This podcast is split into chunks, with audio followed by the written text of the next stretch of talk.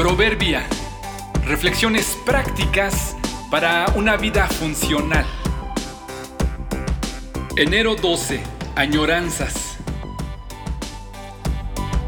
Añorar el sabor del pasado puede amargarnos la dulzura del presente.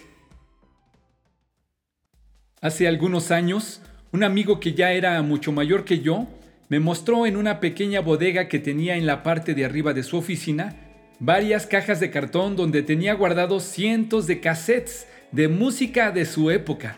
Otros contenían conferencias que habían sido muy significativas para él o para su esposa. Otros tantos los tenía guardados solo por las imágenes de la portada. Otros no sabía qué contenían y otros más sencillamente le generaban gratos recuerdos de algunos amigos o momentos agradables de algún lugar. De vez en cuando subía a la bodega a dar una mirada a las cajas con la esperanza de que algún día pudieran ser útiles. En dos ocasiones me los ofreció como regalo, supongo que esperando que yo me emocionara igual que él y los conservara para mí. Las dos veces rechacé su oferta. Pensé en aquel entonces que algo así nunca me ocurriría, pero sucedió no hace mucho, solo que esta vez fue con una caja de CDs. Me pasó lo mismo. La mayoría ya estaban rayados y al querer escucharlos se brincan o se regresan. Los estuches ya están rotos. Pero solo de recordar lo que me costaron y los recuerdos que me generan, no me fue tan fácil deshacerme de ellos y pensé que quizá alguien más joven que yo se interesaría en conservarlos.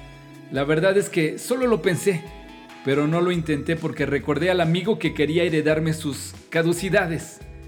No supe qué haría mi amigo con sus cassettes y no estoy seguro si yo ya me deshice de esos CDs. La realidad es que es fácil decir que a mí nunca me sucederá lo que a otros les ha pasado.